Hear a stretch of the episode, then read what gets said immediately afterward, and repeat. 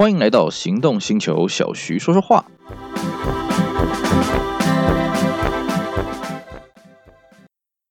驾驭风的自由，感受云的自在。今天你想怎么移动？All New Feet 以实用机能为内涵，简约设计为语汇，将舒适融入生活。搭载 Honda Sensing，守护你的移动日常。汰旧换新，六十九点九万起，All New Fee，邀你一同前进美好。Honda，大家好，我是 Celsior，今天我们接着跟大家来聊一聊当年经典的国民车。我们今天的主角呢，来跟各位聊一个之前比较少接触到的品牌，我们来聊聊三菱的凌帅。好，那三菱的凌帅呢，我相信大家都。对这个名字耳熟能详了啊、呃，这个车子呢就是俗称的 Mitsubishi Lancer。那其实严格讲起来啊，林帅这个中文名字只有在第一代啊这个中华国产的 Lancer 上面有使用到了啊、第二代开始呢，其实中华它就比较强调说，哎，希望大家可以用英文来称呼。尤其呢，第二代的这个国产的 Lancer 呢，它同时推出了这个 Virage 啊，就比较性能标榜的啊一单一点八单一车款。啊，Lancer Virage，当然 Lancer 本身也有配到1.8这颗引擎了哦。那我们今天呢，跟大家讲的是这个国产的最早的这个第一代的这个 Lancer，就是所谓的凌帅，还有它衍生出来的五门 Libro 叫做伯乐。其实呢，呃，这个中华的凌帅，中华的伯乐呢，并不能算是中华最早在台湾所生产的乘用车了啊、虽然说中华长时间在台湾生产的是货车啊，这个客车。啊，这个主要的原因是因为这样的啊，当年吴顺文呢，这个裕隆跟日产合作了之后呢，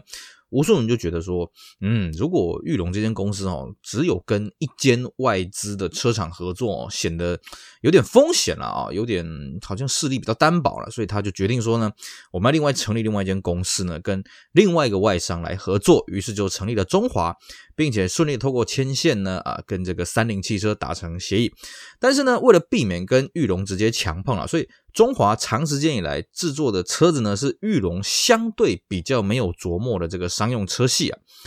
那么中华倒也不是说就完全没有琢磨在乘用车嘛。到了大概八零年代、一九八零年代的时候呢，哎，中华也觉得，嗯，或许我们可以来试看看，我们来试试水温，不然就找一台哦，这个。呃，裕隆所没有生产的啊，这个日产原厂没有授权的车子吧？那各位想一想啊，其实当时啊，裕隆基本上把日产所有集聚的车子大概都做过了啦哦，还有什么车子是你上原厂没有的呢？这时候大家一想，哎呀，你上没有 K Car。啊，K Car 就是所谓的日本的轻自动车了哦。啊，你上是这几年呢才透过 OEM 的方式才有 K Car 这种系统出来。那么在早年那个时候，你上本身没有这种产品了。可是三菱呢？诶，三菱其实长时间就是做这种国民车 K Car 起家的哦。于是呢，很快，呃，这个中华呢就跟原厂接洽上了，并且呢，原厂也授权让中华做了一款叫做 Mini 卡。啊，Mini 卡这个车子呢，在台湾的翻译叫做什么？叫多利。而且当时呢，中华还做了不少功夫在行销上面啊，在那个平面广告上面还找了成龙跟张曼玉来代言哦，算是很有趣的一个对比反差了。那多利这个车子，其实在呃市场上的反应还算不错啦，没有做到非常好，但是还算不错。所以中华觉得说，哎，等到哪一天台湾的轿车市场如果真的够的话，其实是可以推出另外一款啊这个三菱的一般的轿车作品呢，那可以跟。裕隆的日产系统呢，作为一个，比方说分庭抗礼啦，作为一个分进合击了啊。那么这款车呢，后来就选择了啊、Lancer。那之所以选择 Lancer 呢，还有一个用意是啊、呃，因为在这个一九八零年代后期啊，这个我们台湾这边政府开放了日制啊、呃、日美制的日规车子啊。就是这些日本系统在美国生产的车子，那么可以进口到台湾啊。当时呢，这个中华就透过华菱来代理了这个 Mirage 啊，是 Mirage 啊，幻象啊，当时翻译叫幻象。那 Mirage 其实在这个销售上也算是不错了，也算是 OK 了啊。连同当时还有一款很红的车子叫做日食 Eclipse 啊，跟现在这个什么日食的修理车没有关联啊，它只是名称正好叫做日食啊。以前日食是一台跑车，那日食跟这个 Mirage 其实销量都不错，所以中华就决定呢。那干脆把 Mirage 的下一代的这个车型呢，那么导入国产。那么要跟各位讲的是啊，Mirage 这个名称是美规的名称了。其实这一代的车子在这个呃多数的市场还是叫做 Lancer 了哦，所以呢，这个后来就把这个下一代车型的这个 Lancer 呢进行了国产。那当然了，这个中华呢，它在进行这个国产的过程当中呢，也是算是我觉得算很用心了啊，除了说车子的用料真的是蛮不错的以外哦。那么他的广告呢，也找了侯孝贤来导演了好几部，这个算是蛮感感人的这广告。对这个经典广告有兴趣呢，这各位可以这个出去找一找我们之前的节目呢，有跟大家讲过好几个啊，我们台湾的历代的经典的广告，其中就有包括到这个侯孝贤的导演的中华的一系列广告了啊，我们这边就不多说。那么 Lancer 呢，当时它上市的时候就取了一个很有意思的名字，叫林帅啊。其实我觉得这个翻译真是很好了。然后同时它也导入五门的呃旅行车的车型 Libro，翻译叫伯乐。我觉得诶这个中华这个翻译真是很用心啊。那么呃伯乐这个系统其实蛮简单的啦，我们这边就基基本上就带过去就好了。那么 Lancer 这个呃第一代国产的 Lancer 呢，它的演变呢稍微复杂了一点哦。一开始呢，它这个前期的版本跟后期的版本哦，前期的版本呢，基本上它保杆比较短，那么后期呢，就是把保杆改的比较像美规的调调。那这不只是哦保杆的造型改变而已，其实呃根据我们实际驾驶的经验啊，哦，诶这个后期的这个长的保杆呢，其实它是里面有内铁的啦。然后再来就是说前期它的这个保杆啊，那个不仅比较短以外呢，基本上它也这个镀铬了啊，比较没有再采用在水箱罩上面，就是说前期是没有镀铬水箱。罩的了啊，那么它的级距呢，分的很简单，就是入门的叫 GRI，那么顶级叫 SEI，那么 GRI 跟 SEI 呢都有所谓的手牌跟自牌的车型，然后呢 SEI 当然它配备比较好，它配套铝圈，然后它内装的配备比较高级一点。那么当时呢，因为这个上市了没多久呢，就开始有所谓的这个同级距的配备大战开始出来，那么中华它也很聪明，所以。很快的啊，这个前期的这个 Lancer 一上市没多久，推了一款特仕车叫做 Exceed，当然它的配备又比 SEI 再好一点啊。那么，但是呢，随着这个战火的全面爆发，其实 Lancer 它本身它的配备啊，其实也不怎么样了。我们坦白说了啊，也不怎么样。所以很快的，它在小改之后呢，哎，把内部的配备再多了一点。可是这个战斗力还是不够，所以他后来就开始推了精装车。那么在这一批 Lancer 的精装车里面，最有名的什么？是 Lancer Gentle。那么对于 Lancer 这个车系呢，有接触过人就会发现，其实啦，我们一般讲的 Gentle，不管是 Lancer Gentle，或者是后来 Co Plus 也推了 Gentle，这个 Gentle 其实是阳春车，但是在最早的国产第一代 Lancer 那个 Gentle 不是阳春车，是配到满的车子哦，它基本上除了没有天窗、没有安全气囊以外，都配给你了啊，这个铝圈啦，然后 CD 啦、核桃木啦、皮椅啦、后窗遮阳帘啦。啊，四幅方向盘啊，通通都给你了。而且呢，这个 Gentle 它的这个 CD 主机啊，我不确定一般版有没有配到，但是我很确定 Lancer Gentle 这个 CD 主机是 Panasonic 的音响。然后呢，它是后置的，应该是六片还是十片啊？哦，它最大的特色是什么呢？这个机子还真不会跳片，你除非哈、哦，不是挑片，而是跳片，就是说你跳帧了啊。你除非啊，你车子行经了这个非常剧烈的颠簸，它才有可能会跳帧，不然这个这个 CD 还还算是蛮好用的了啊，音质什么都还可以了啊。那么 Lancer Gentle 呢，这个推出来的时候，哎，果然呢，呃，很受欢迎，因为毕竟那个时候虽然我们刚刚讲嘛，这个 Lancer Gentle 它没有天窗啊，没有双气囊，不过那个时候其实双气囊的车子反而非常少了啊。你基本上你要在路上看到那种国产第一代 Lancer 有配到双安的那个。少之又少，因为单安就要加钱，双安还要再加钱了，那个非常少。那你要辨别方法很简单了，你看它车尾有没有贴 SRS logo 了，基本上就八九不离十了啦啊、哦。那么呃，Lancer Gentle 那时候推出来说，哎，其实广受欢迎，卖的不错。但是比起它的竞争对手来讲，其实销售还是有点差距了。所以很快的哈、又推出了几款这个呃特制车。那这个中华它其实真的很聪明了哦。我们一般特制车是加配备嘛，它还有那种特制车是阳春车。啊，比方说在后期有推出所谓的 Lancer I Do，啊，然后还有一款叫 Lancer Colorful，基本上它都是用入门的这个 GLI 作为基础呢，去发展它的这些配备，啊，然后呢，呃，把它包装一下，然后卖得很便宜。像我记得那时候 Lancer I Do 啊，哦，那时候最后在出清的时候是卖四十五万九，真的是超级便宜的啦啊，基本上喜连喜美都卖不到这个价格了，我坦白讲啊，那。中华加上它的广告做得很温馨、很家庭，所以当时的这个车子销量还算是不错。可是一直都没有办法直接跟这个当时市场的榨汁机，有就是这个什么 Centra CE 啊，哦 Centra 这个本身去直接做强碰的竞争了。所以后来呢，下一代的这个 Lancer Virage 呢，这个配备就大幅的升级啊。好，那这是简单跟各位讲一下这个 Lancer 啊，第一代 Lancer 在啊第一代凌帅啊，不算第一代 Lancer 啊，第一代凌帅如果用 Lancer 的型号下去，好像是第六代还是第五代了，我有点搞不清楚了啊，这不重要。那么在伯乐这边呢，其实伯乐它相对它的变化就没那么大，其实伯乐也就有经过一次小改，也是把前保杆把它改的比较大只哦，就像我们讲的嘛，就是里面多了一个内铁，后面它没有变。啊，所以伯乐也没有推出什么特仕车不特仕车了啊，就基本上就是清汤挂面，反正它是一个商用车嘛啊。那比较值得一提的是什么呢？呃，伯乐这个车子，因为它的产量是比 Lancer 来的少，所以它在台湾国产化率没有那么高。